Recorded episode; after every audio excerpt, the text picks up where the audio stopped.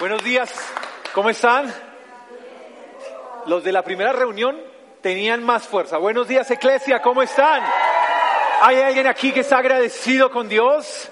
Si usted tiene un motivo de agradecimiento, le invito para que aplauda, le dé un grito de júbilo al Señor, le puedas decir, Señor, te doy gracias por mi vida, por mi casa, por mi familia, por mis hijos, por mi trabajo, por permitirme estar en tu casa. ¿Alguien está feliz de estar en la casa del Señor?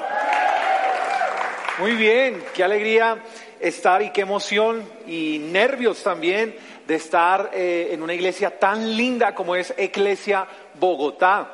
De verdad que estamos muy, muy emocionados. Eh, para los que no me conocen, pues soy J. Echeverry, soy Rolo.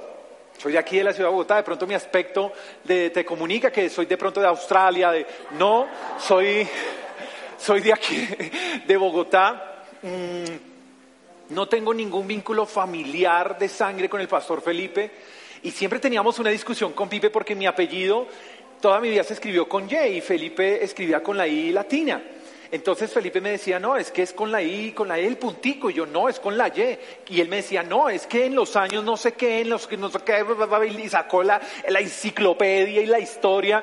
Y yo decía, pero los, el Echeverri es un apellido paisa y en, en el E cafetero es con Y. Y entonces me dijo, no, es con I. Bueno, y resulta que hace como un mes mis hermanos me mandaron una, una imagen por WhatsApp y era de la cédula de mi, de mi abuelo. Y adivinen cómo estaba escrito Echeverry. Con I. Y yo, no. Lo primero que pensé fue, Pipe, no.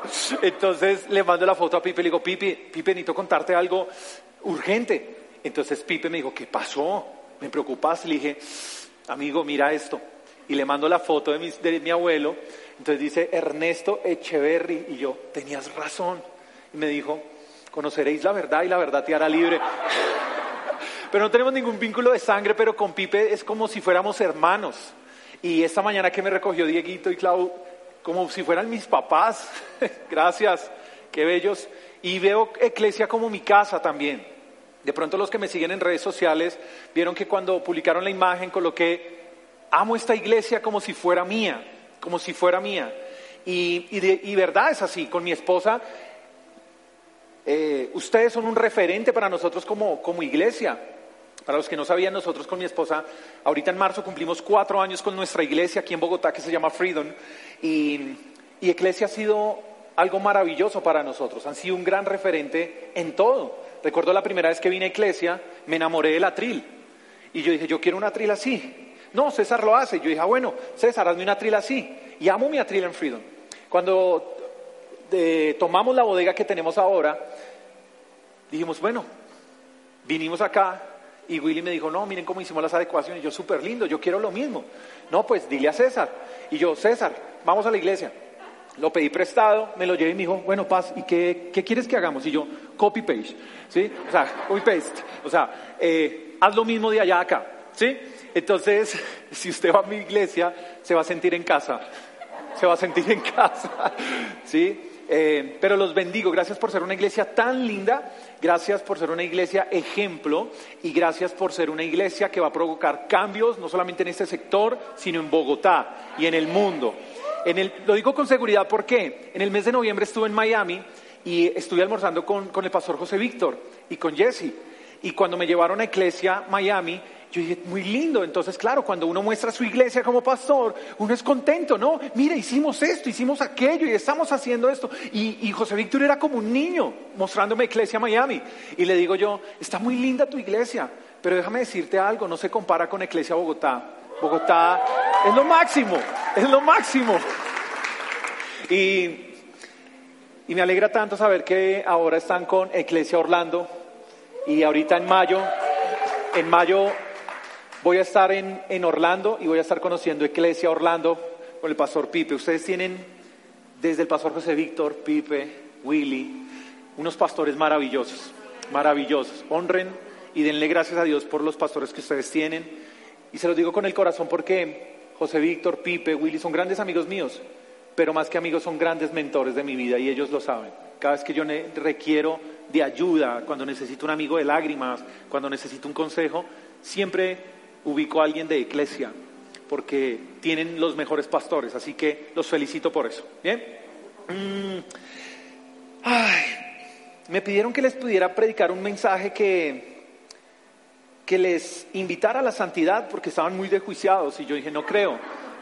No, mentiras, de ellos no me pide, Pipe no me pidió eso. Pero, pero quiero, quiero hablar acerca de, de un tema que, se, que titulé Desierto. ¿Cómo se llama? Y no es desierto, desierto os digo, sino desierto de el desierto el desierto. Recuerdo que yo trabajaba en Caracol Radio y una vez se me acercó un chico y me dijo, Jota, tengo unas compañeras de la universidad que están, una compañera de la universidad que está atravesando por un problema muy difícil y yo dije que hablara contigo porque tú le ayudas a solucionar los problemas a la gente. Y yo, ay, gracias. Entonces resulta que la chica se me acerca y me dice, Jota, eh, tengo muchos problemas, no me soporto a mi mamá, no me aguanto a mi mamá, mi mamá no me aguanta a mí, con mi papá ni se diga, peleo con mis hermanas, aparte de eso me estoy tirando el semestre, tengo malos amigos, no, tengo un problema de plata, no sé qué hacer. Y yo he tratado de buscar ayuda. Y entonces resulta que, me, que tengo dos amigas en la universidad que tienen una guitarra y son cristianas, pero no las entiendo. Y yo, ¿por qué? Y me dijo, porque es que ellas me dicen que yo me tengo que convertir. Y yo a veces pregunto, ¿en qué me convierto? ¿En Sailor Moon? ¿En Power Ranger? ¿En qué me convierto? Y yo dije, wow, el dialecto de los cristianos, ¿cierto? Entonces le expliqué que era convertirse, ¿no? Eh, entonces, a veces, o por lo menos en mi iglesia, cuando digo, vamos a comenzar una serie de desierto, y la iglesia, por poco que no me entiende que era el término desierto, ¿Usted entiende qué, quiere, qué queremos decir los cristianos con desierto? ¿Sí? Levánteme la mano el que sepa. Los que no, se los voy a explicar. Para que no le pase lo mismo que a la chica. Desierto se entiende como los momentos difíciles en la vida. Cuando usted atraviesa una situación difícil como pareja, con sus hijos, una situación difícil económica, de salud, nosotros entendemos eso como desierto. Entonces a veces nosotros llegamos a la iglesia y saludamos a la gente y, hola Diego, ¿cómo estás? Bien, Diego, ¿no? Hola Diego, ¿cómo estás? Bien, pues ahí atravesando por un desierto, pero bien. Un nuevo quedaría como desierto, Bogotá con este frío, ¿dónde? ¿Sí? Pero entendemos entonces desierto como dificultades, procesos difíciles o problemas. Entonces, ejemplo, escasez económica igual a un problema de salud igual a un problema con la suegra igual a del, del Sahara, ese, es intenso, ¿sí? Eh, amo mi suegra con todo mi corazón. Mm, me acuerdo que habían dos caníbales, entonces, perdón, perdón, yo siempre tengo que hablar de mi suegra. Eh, habían dos caníbales, entonces estaban cenando. Entonces un caníbal le dice al otro hermano, la verdad es que a mí me cae mal mi suegra, me cae mal, mal, mal mi suegra. Digo, pues no te preocupes, hazla a un lado y cómete las papitas y la ensalada. Entonces voy a hablar acerca de desierto. ¿Alguien aquí ha atravesado por algún desierto? Ya que entendemos que fue, ¿qué es un desierto? Levánteme la mano. ¿Quién ha atravesado por un desierto? ¿Quién ha tenido que enfrentar un problema de salud? ¿Cuántos han tenido que enfrentar un problema económico? ¿Cuántos han tenido que enfrentar un problema emocional? Mm, y las águilas desesperadas. Mm. las solteras digan amén. Por favor, inscríbase al curso prematrimonial. ¿Listo? todos tenemos que enfrentar problemas. Todos, absolutamente todos. Los problemas, las dificultades, los desiertos, tenemos que enfrentarlos todos altos, bajitos, flacos, gorditos, colombianos, americanos, europeos, todos, cristianos, no cristianos, católicos, mormones, arequisnas, todos, sin importar nuestro credo, sin importar nuestra cultura, nuestra posición social, tenemos que enfrentar por desiertos. Tenemos que pasar por esos desiertos. Son inevitables. De hecho, cuando nosotros llegamos a este mundo, eso venía amarrado en el cordón umbilical, hace parte de nuestro paquete. Queramos o no queramos, en algún momento de nuestra historia tendremos que enfrentar problemas, tenemos que atravesar por desiertos. Y déjame decirte algo, sin importar tu posición, tienes que asumir el desierto. Si tú no estás enfrentando o atravesando por un desierto, si tú nunca has atravesado por un desierto, te va a tocar tarde que temprano, en la historia que se escribe de ti en la vida, vendrá el capítulo desierto. En la historia de tu vida va a haber un capítulo que se llame escasez. En la historia de tu vida vas a encontrar un capítulo que se va a llamar enfermedad. En el capítulo o en la historia de tu vida vas a encontrar un episodio que se llama crisis matrimonial. En un capítulo de tu historia vas a tener que encontrarte con una página que quizás va a decir problema con los hijos. Y los que somos padres entendemos lo complejo que es la tarea de la paternidad. Yo recuerdo mi hijo ahorita está en la experiencia de Kids, estuvo ahorita conmigo en la experiencia de las nueve, estuve y no estuve, estaba ahí. Me dijo, préstame el celular para tomar apuntes. Y yo, bueno, y después, como diez mil Minecraft ahí. Pero recuerdo que hubo una etapa muy difícil con mi hijo que fue los dos años. Y era una etapa difícil, era una etapa donde de pronto algunos padres se pueden identificar conmigo, donde estoy que me hay momentos en los que uno dice, ay, tan lindo mi hijo, me lo quiero comer a besos. Pero hay otra donde uno dice, uy, ¿por qué no me lo tragué? Y tenemos problemas con nuestros hijos. Siguen creciendo y después viene la aborrecencia. ¿Sí? Esos padres que se rieron han sobrevivido a la aborrecencia de sus hijos. Pero sí o sí hemos tenido que enfrentar problemas, desiertos, todos, todos. Así que quizás puedas estar sentado y puedas decir, yo tengo mi vida resuelta, tranquilo, que tarde que temprano vas a llegar a un capítulo que se va a llamar desierto, desierto. Así que tú y yo no podemos pretender vivir la vida creyendo que no vamos a tener problemas. Todos tenemos problemas. Y Dios necesita de los problemas para mostrar su gloria. ¿Cómo así, Jota? Se lo voy a repetir. Dios necesita de los problemas para mostrar su gloria. Pero Dios es, todo lo puede, omnipotente. Sí, pero déjame explicarte. En la Biblia encontramos varias historias donde muchos siervos de Dios se tuvieron que enfrentar a grandes problemas y, lo que quizás para el hombre era el final de su historia, Dios usó ese problema para hacer grandes milagros. Entonces vemos, por ejemplo, el pueblo de Israel que estuvo cautivo en Egipto, sale de la cautividad de Egipto, son felices siendo libres y llegan y se encuentran con un gran problema. ¿Qué era qué? El mar rojo. ¡Qué gran problema! Ahora, ¿qué vamos a hacer? ¿Y qué hizo Dios con el problema? Un gran milagro. En la Biblia también encontramos, por ejemplo, a Daniel. Daniel, un hombre que Dios amaba profundamente, oraba tres veces al día, como la gente de Iglesia. Tres veces al día oraba. ¿Por qué se ríen? Porque son más. Muy bien, muy bien. Daniel oraba tres veces al día y por defender su fe se tuvo que enfrentar a un gran problema, el foso de los leones. Y la gente podría haber dicho, hasta aquí llegó Daniel. Este fue el final de la historia de Daniel. Y lo que para el hombre era un gran problema, para Dios era una gran oportunidad para mostrar su gloria. los amigos de Daniel tampoco se quisieron postrar ante la estatua de oro que había creado el rey. Y calentaron el horno siete veces más de lo que por lo regular calentaban el horno. Y los metieron en el horno de fuego. Y muchos pudieron haber pensado, hasta aquí llegaron los amigos de Daniel. Un gran problema. ¿Y qué hizo Dios con el gran problema? Un gran milagro. David y Goliat. Cuando David con 16 años se tiene que enfrentar a Goliat, un hombre de más de 3 metros, experimentado en guerra, que no había perdido ninguna batalla, dice la palabra del Señor que incluso cuando David se paró enfrente de ese gran problema, muchos del ejército de Israel huyeron. Y lo que para el hombre era un gran problema, ¿qué hizo Dios con ese gran problema? Un gran milagro. Así que Dios necesita de los problemas para mostrar su gloria. Y lo que el hombre ve como un problema, Dios lo ve como una oportunidad para hacer un milagro a tu favor.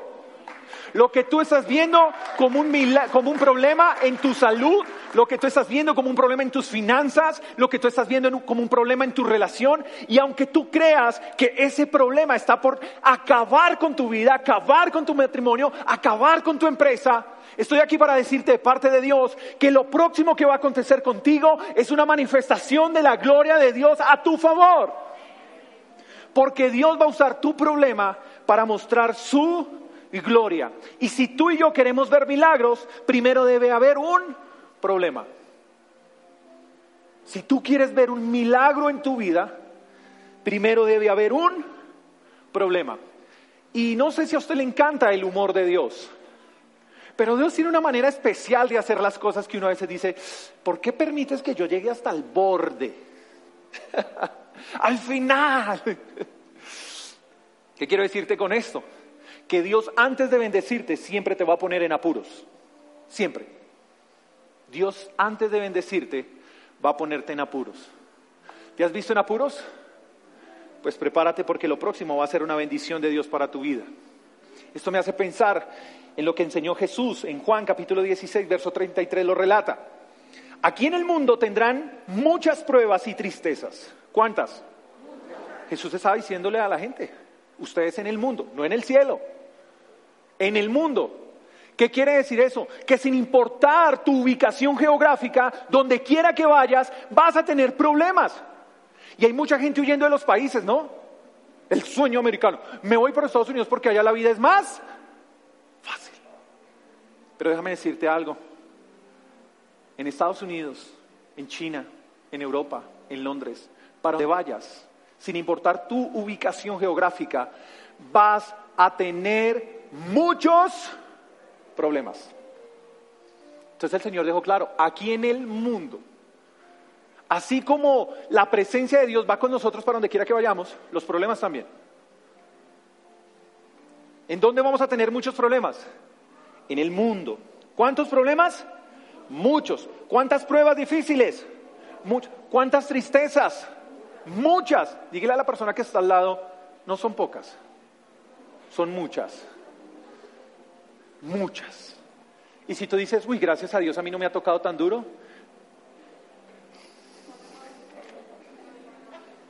Entonces Jesús dice, aquí en el mundo ustedes tendrán muchos problemas. Y pasa algo muy especial con la iglesia, porque hay personas que dicen, estás enfermo, ve a la iglesia, porque allá te van a sanar. Tienes un problema con tu esposa, con tu esposo, ve a la iglesia, porque allá te van a solucionar el problema matrimonial. Tienes un problema en las finanzas, ve a la iglesia porque allá Dios bendice a los cristianos y se les acaba el problema financiero. Y aunque ese tipo de soluciones las encontramos en la iglesia, la motivación por la que venimos a la iglesia a veces es incorrecta. Porque a veces venimos a la iglesia para que me solucionen los problemas. Y resulta que cuando la gente toma la decisión de seguir a Cristo, los problemas se le multiplican. ¿O cuántos no llegamos a la iglesia y al mes, ¡pum!, sin trabajo? Llegamos a la iglesia y ¡pum! enfermedad. Llegamos a la iglesia, ¡pum! crisis matrimonial. Llegamos a la iglesia, la crisis. Y a veces hemos llegado a pensar, me iba mejor antes de que tomara la decisión de ser cristiano. ¿Has pensado así, quizás, en algún momento? Si no lo has pensado, de seguro la gente que te rodea sí te lo ha recordado. Te iba mejor antes de que llegaras a la iglesia.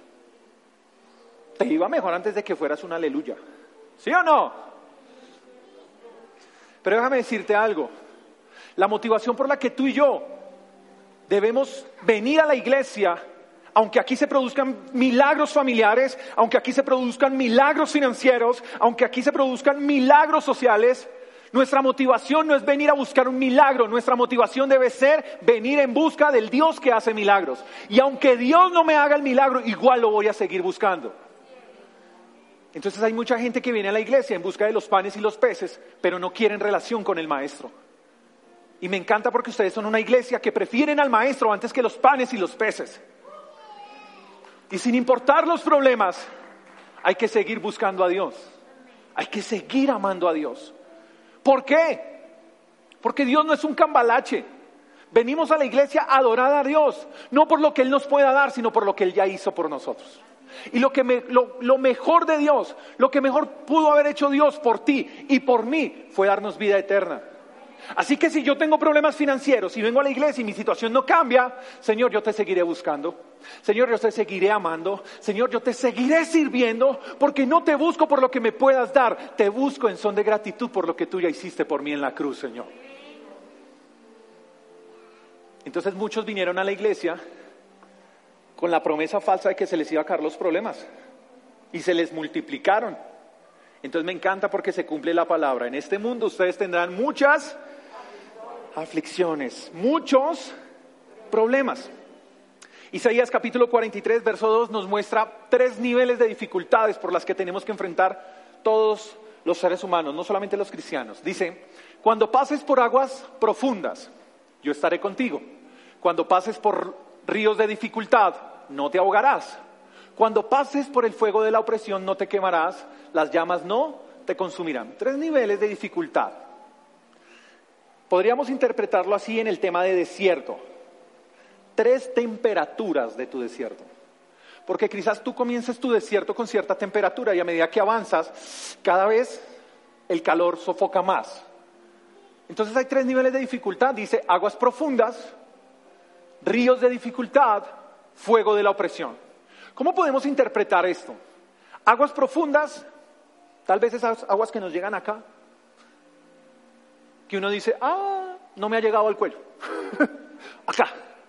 Prácticamente que son esos problemas que son inevitables en la vida, pero que de una u otra manera tú, podemos, tú y yo podemos solucionarlos. ¿sí? Ah, tengo un problema, pero sé cómo solucionarlo, pero igual es problema. Están los ríos de dificultad, ya no son aguas profundas, sino ríos. Ríos. Entonces son esos problemas más graves. Entonces podemos decir problemas, problemas serios y el fuego de la opresión, serios problemas. Prácticamente que el fuego de la opresión podría ser esas situaciones donde se nos salen por completo de las manos. ¿Te ha pasado? ¿Tienes recursos? ¿Tienes dinero? Pero resulta que te detectaron un cáncer que no puedes, no puedes buscar la sanidad con tu dinero. Ah, no, necesito una manifestación urgente de Dios. El fuego de la opresión nos lleva a nosotros a buscar la manifestación de Dios porque la situación se nos salió de las manos. Y tú y yo tenemos que aprender a clamarle a Dios como cuando estamos en el fuego de la opresión, incluso cuando las cosas están bien. Pero todos tenemos que pasar por ese tipo, tres tipos de cosas, esos tres tipos de desierto. Y me encanta algo del pasaje porque dice, cuando pases, no dice, por si llegases a pasar, dice, cuando pases. Quiere decir que sí o sí vas a pasar por aguas profundas, por ríos de dificultad y por el fuego de la opresión. Jotan, yo no creo porque yo soy un buen cristiano. Yo no, Jota, porque yo diezmo, yo ofrendo, yo oro todos los días, yo perdono, soy generoso. Y el Señor te dice hoy así, cuando pases, te espero, te espero, cuando pases. Vuelvo y repito, en algún capítulo de la historia de tu vida te vas a encontrar con la página que dice desierto y allá te van a esperar aguas profundas, ríos de dificultad y el fuego de la opresión. Pero todos tenemos que pasar por ahí. ¿James Rodríguez tiene problemas? James Rodríguez tiene problemas. La selección Colombia tiene serios problemas. Pero todos... es que la selección está en el fuego de la opresión. Pero todos tendremos que en algún momento atravesar por esos tres niveles de desierto. ¿Está de acuerdo conmigo? ¿Los ha atravesado de pronto? ¿Sí? ¿No los ha atravesado? Tranquilo, tranquilo. Pero todos tendremos que enfrentar dificultades. Aquí viene una pregunta importante. Porque vuelvo y digo, hay personas que dicen, no, yo creo que yo no, Jota, porque yo soy un buen cristiano. Algunos podrían pensar, J, si todos los seres humanos, todos, todos, todos, todos, tenemos que pasar por aguas profundas, por ríos de dificultad, por el fuego de la opresión, entonces, ¿de qué me vale ser cristiano? si igual el que está allá afuera pecando y yo que estoy buscando de Dios, igual los dos vamos a pasar por esas dificultades, ¿cuál es la diferencia? ¿De qué me vale ser cristiano entonces? Sí.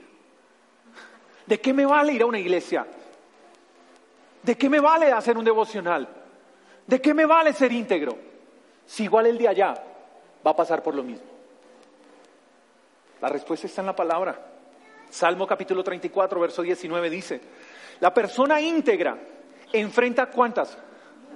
Muchas dificultades. Pero, di conmigo, pero, el Señor llega al rescate en cada ocasión. Entonces, antes de que aplaude, antes de que aplaude, antes de que aplaude, aguarde, guarde, guarde el aplauso, téngalo así. Entonces, ¿saben cuál es la diferencia? ¿Saben cuál es la diferencia? Del que busca a Dios y del que está allá afuera perdiéndose en el mundo, en la fornicación, en el adulterio, en la infidelidad. La diferencia es que cuando ellos enfrenten dificultades, no habrá quien los rescate. Pero tú que buscas a Dios y en medio de tu crisis, en medio de tu imperfección, buscas la integridad. Cuando pases por lo mismo que ellos, tú serás el único que cuentes con una ayuda. ¡Wow! Ahora sí aplaude al Señor. Y si la vida con Dios es difícil, no puedo imaginar cómo será la vida de los que no tienen a Dios en su corazón. Por eso sus vidas son tan opacas. Por eso su vida es una miseria. Por eso su vida es tan triste. Porque en medio de lo que hacen, en medio de sus problemas, no tiene quien los rescate. ¿Por qué? Porque Dios está rescatando a los íntegros. Y rescatar no es que Dios venga y te saque del desierto y te ponga en la tierra prometida. El rescate es que Dios viene e interviene y aunque tu proceso no ha terminado y estás siendo sofocado por el fuego del desierto, Dios dice, aunque te falta, traje agua para ti, para que te refresques. Aunque te falta y estés gateando, estoy aquí para decirte, yo estoy contigo y renuevo tus fuerzas y te doy la valentía para que sigas en tu proceso. Ese es el rescate del Señor, no es la solución al problema.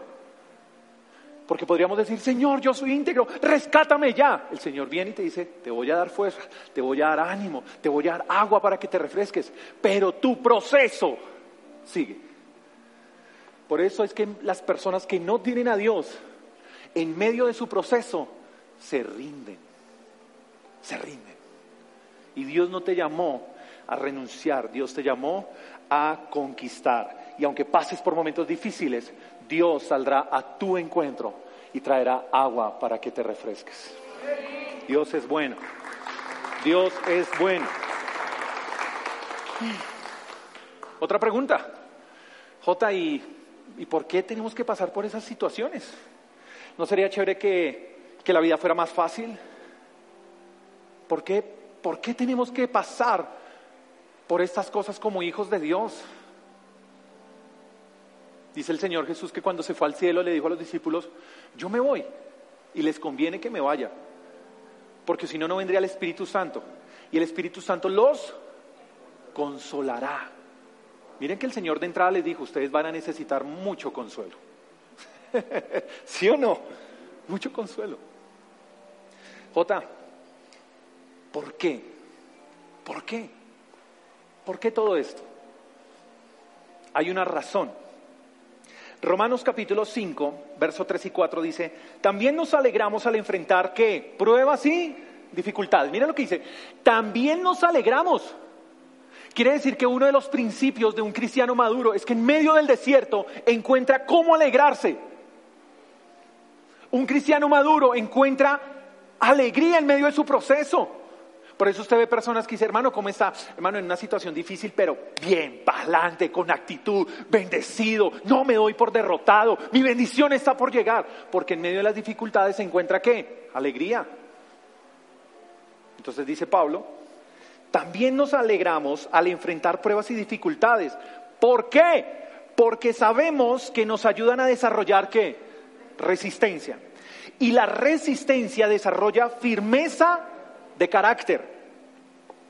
Y el carácter fortalece nuestra esperanza segura de salvación. Firmeza y carácter debe producir la prueba en el cristiano. ¿Por qué? Porque el desierto es el preámbulo de tu bendición. El desierto es el preámbulo de tu bendición. Pero si tú no adquieres firmeza y carácter, cuando recibas la bendición, la bendición va a acabar contigo. Entonces tú necesitas firmeza y carácter para que cuando el Señor te entregue la empresa, entonces la empresa no te aleje del Señor. Y vemos muchas personas, pastor, ore por mí, estoy en una crisis, necesito un trabajo, necesito una empresa, Señor. Y oran como si estuvieran en el fuego de la opresión. Y Dios responde. Y después uno le dice, oye, pero no te volví a ver en la iglesia. Pastor, es que usted no se imagina, eh, tengo tanto trabajo. ¿Cómo así? O sea, Dios te bendijo y la bendición te está apartando de congregarte. Ve, no sabía que Dios actuaba así. Dios te bendice, pero tú eres el encargado de cuidar de que esa bendición no se te convierta en una maldición. Y hay gente que dice, pastor, estoy tan agradecido con el Señor, tengo trabajo y, gano bien. Y, pero no te he visto congregándote. O oh, pastor, es que el trabajo. No, pastor, es que el trabajo usted viera. Entonces necesitas firmeza y carácter para que cuando Dios te dé la bendición, la bendición no te aparte del Señor. ¿Y cuántos hemos visto personas bendecidas que abandonaron al Señor por la bendición? Creo que a veces, creo que a veces también es la respuesta por la cual Dios no nos bendice, ¿no? Porque buscamos a Dios con todo el corazón y Dios dice, esa es la posición que amo de ti. Y estoy seguro que el día que te bendiga, renunciarás a esa posición de adoración. Entonces el Señor como que de pronto pienso que en ocasiones el Señor dice, entonces voy a demorarte un poquito más la bendición porque es que yo amo la adoración. Entonces, antes de que abandones, quiero más adoración. Y hay bendiciones que quizás no recibimos porque el Señor dice, yo sé que el día que te bendiga, te olvidarás de quien te bendice. Entonces necesitamos pasar por el desierto para adquirir qué? Firmeza y carácter. ¿Por qué? Porque las dificultades prueban nuestra capacidad. Prueban nuestra capacidad. Por ejemplo, voy a dar algunos datos que encontré en Internet y si alguien se identifica con alguna de las profesiones y los datos están incorrectos, me puede corregir. ¿Listo? ¿Bien? Sí, me pueden corregir, por supuesto que sí. Yo soy el siervo de Dios, pero me pueden corregir. Muy bien. La exigencia mínima para obtener la licencia, para convertirse en un piloto comercial, es haber acumulado alrededor de 200 a 500 horas de vuelo supervisadas, calificadas y aprobadas. En Colombia, una persona que aspire a obtener una licencia de conducción debe, legal, ¿no? Legal. si usted aspira como colombiano a obtener una licencia de conducción legal, debe haberse sometido a de 20 a 40 horas de prácticas supervisadas, calificadas y aprobadas. Y asumir un examen médico. El médico, para obtener su título de medicina, tiene que ser calificado, tiene que ser supervisado y tiene que ser probado por medio de un año rural. Sin ese año no obtiene el título. Pregunta, si hoy estuviéramos en un aeropuerto y nos vamos para Cartagena y sale el piloto. Señoras y señores, bienvenidos. Soy el piloto J. Echeverry. Eh, antes de despegar, quiero que sepan que no tengo una licencia de aviación porque no clasifiqué en mis 500 horas de vuelo. De hecho, no aprobé mis exámenes. Pero llegaremos a la ciudad de Cartagena sin ningún problema. No sé vivos o muertos, pero llegaremos. ¿Te subirías a avión? ¿Por qué? Porque no fue aprobado. Si tú te subes a un bus que te va a transportar a otra ciudad y el conductor dice, miren señoras y señores, bienvenidos, aquí vamos a estar, eh, vámonos para la ciudad de Pereira. Entonces resulta que, pues tengo que contarles algo. No terminé mi curso no pude terminarlo porque no asistí a las clases, pero yo sé manejar, yo sé manejar. Y tengo un problema gravísimo en la vista, yo no veo nada, pero yo sé manejar. Entonces, tranquilos, que vamos a llegar. ¿Te irías en esa flota? ¿Por qué? Porque el conductor no fue aprobado. Imagínate donde tú tuvieras que poner a alguno de tus familiares en un quirófano y el doctor viene y te dice, mira, eh, vamos a operar a tu familiar, pero quiero que sepas que hice trampa en todos mis exámenes en medicina. ¿Le confiarías la vida de tu familiar a ese médico? ¿Por qué? Porque no fue aprobado. ¿A qué voy con esto? ¿Qué te hace creer o qué nos hace creer que Dios nos tiene que bendecir sin la supervisión, sin ser calificados y sin ser aprobados.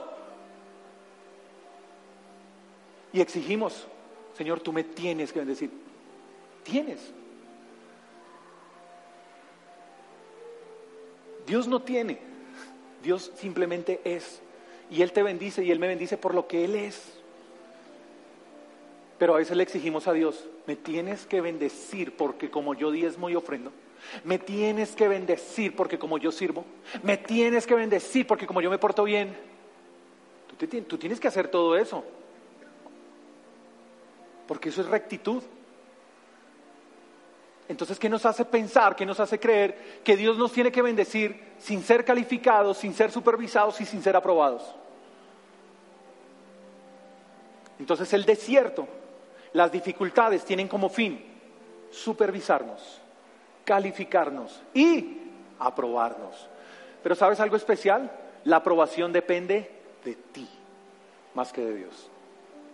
La aprobación depende más de ti que de Dios, porque Dios ya tiene lista tu promoción. Pero si tú no pasas, si tú no eres aprobado, Dios se queda con la aprobación y tú con la frustración. Pero tienes que ser aprobado. Entonces las dificultades, el desierto lo que hace es que mide nuestra capacidad. Eso es lo que hace el desierto. Prácticamente Dios tiene una bendición y dice, ¿qué, qué capacidad tienes para esta bendición? Ah, el desierto amplía tu capacidad para bendecirte.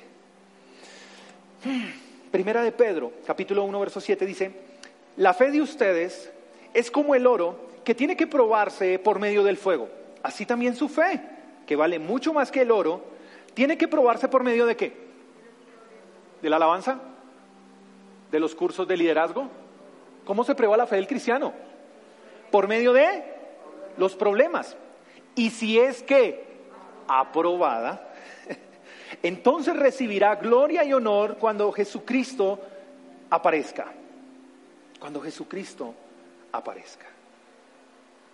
¿Qué pasaría si aquí llega un chico y dice, yo soy futbolista y soy experto en cobrar tiros libres? De 50 meto 49 con los ojos cerrados. ¡Oh! ¿En serio? ¿Te conformarías solamente por escucharlo? ¿Qué le dirías? Pruébamelo. Entonces, ¿qué pasa con el futbolista? ¿A dónde tenemos que ir? A la cancha de fútbol y probar que él puede meter 49 tiros libres con los ojos cerrados. ¿Qué pasa si llega aquí un un barista y dice, yo preparo el mejor café del mundo. Así se te escucha espectacular. ¿Dónde tendríamos que ir? A un café, ¿no? Pruébalo. Y dice la palabra del Señor, ustedes, su fe tiene que ser probada. Entonces, ¿qué pasa cuando usted y yo decimos, es que yo soy cristiano? ¿Lo ha dicho? Y sacamos pecho, ¿no? Yo soy cristiano. Ah, entonces, ¿sabes qué pasa en el cielo? Me imagino a Dios diciendo, Gabriel, Gaby, Gaby, acaba de decir que es cristiano. Y todos, ¡eh! Hay uno que dijo que es cristiano, ¡eh! Y Dios, llega al archivo. No. Sí.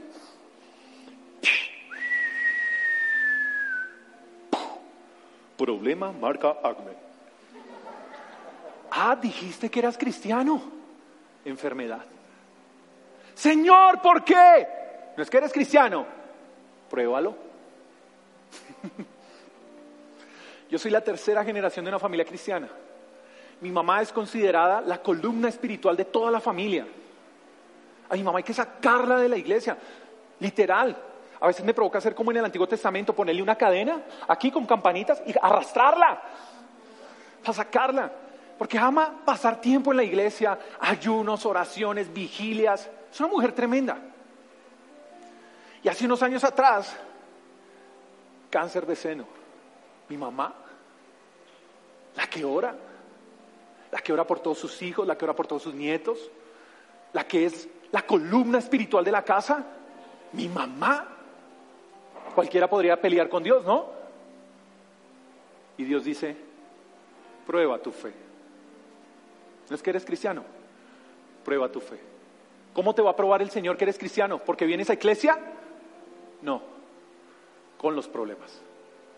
Dios va a probar que eres un cristiano ejemplar, no porque vengas y te sientes en las sillas cómodas que tiene iglesia. Dios te va a probar en los problemas, en los problemas. Así que si eres cristiano, recuerda que entonces no es cero problema, son muchos problemas. Pero el Señor te va a probar. Eso conocemos nosotros como desierto. Desierto. ¿Qué tienes que hacer? ¿Cuál es la actitud correcta del desierto? Muchos buscan atajos, muchos buscan esquivar el problema, pero tú no puedes rodear el problema. Tú no puedes buscar atajos porque mientras busques atajos el problema se va a mover contigo. Entonces si el problema está acá, y ay, voy a rodearlo. Y cuando llegas acá, ¡ah! ¿dónde está? Entonces, ¿cuál es la solución? ¿Rodearlo? ¿Esquivarlo? ¿Buscar atajos? No. La solución está en atravesar, cruzar el desierto. Y cuando tú cruzas el desierto, con lo próximo que te vas a estrellar es con tu milagro. Porque tu milagro está del otro lado del desierto. Lo que tú le estás pidiendo a Dios está del otro lado del desierto. Tu milagro está del otro lado del desierto. No trates de tomar atajos. Cruza el desierto. En medio del desierto vas a enfrentarte por muchos niveles de dificultad. Pero ¿sabes qué te mantiene firme en el, en el desierto? Las promesas del Señor. Y la promesa del Señor dice, aunque pases por aguas profundas, aunque pases por ríos de dificultad o por el fuego de la opresión, yo estaré. Yo estaré contigo. Pero hay un milagro esperando por ti. Hay un milagro esperando por ti. Y donde tú pusiste un final, Dios está aquí para decirte, sigo escribiendo tu historia. Y yo tengo una nueva historia para ti, tengo una nueva historia para tu matrimonio, tengo una nueva historia para tus hijos. No es el final. Te estoy vigilando. Te voy a calificar y de ti depende si sales aprobado. Perdóneme tomarme unos minutos más. Cuando pasamos por los desiertos, son prácticamente esos exámenes. Y la mejor ilustración que tengo para eso es la universidad, el colegio. Los que fuimos al colegio, a la universidad, sabemos que hay alumnos que fueron bien vagos, otros que fuimos bien aplicados, bueno, unos aplicados, otros fuimos muy vagos. Pero sin importar si tú fuiste el aplicado o el vago, si tú fuiste o no fuiste todas tus clases, hay un día, un día que le corresponde a todos. Y es el día del examen. ¿Qué pasa en el examen? Y quizás te pueda pasar en el desierto. En el examen es donde más preguntas le surgen al alumno, pero curiosamente es donde más guarda silencio el maestro. Y aunque tú sientas el silencio de Dios, cuando creas que Dios no está ahí, el maestro está ahí. Aunque no emita ningún sonido en tu desierto, el maestro está ahí porque te está supervisando porque te va a calificar y de ti depende que seas aprobado.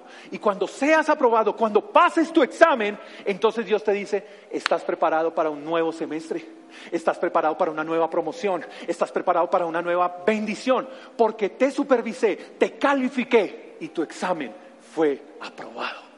¡Wow!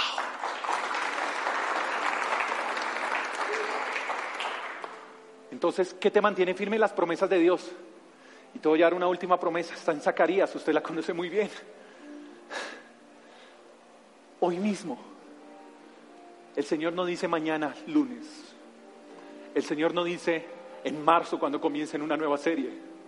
El Señor no dice en junio, que ahorita estoy ocupado con mi calendario trimestral. El Señor no dice el próximo año porque dentro de mis planes este año no está. El Señor dice hoy mismo, hoy domingo 13 de febrero. Prometo que te daré dos bendiciones por cada dificultad. Dos bendiciones por cada desierto. Dos bendiciones por cada prueba. Dos bendiciones por cada examen que apruebes. Entonces, si fuéramos cristianos inteligentes, diríamos, Señor, mándame diez problemas, porque yo quiero veinte bendiciones. Entonces aquí no es cuántas bendiciones quieres recibir, sino cuántos desiertos estás dispuesto a atravesar. Dios, ¿Quieres bendición de parte de Dios? ¿Le estás pidiendo a Dios un milagro?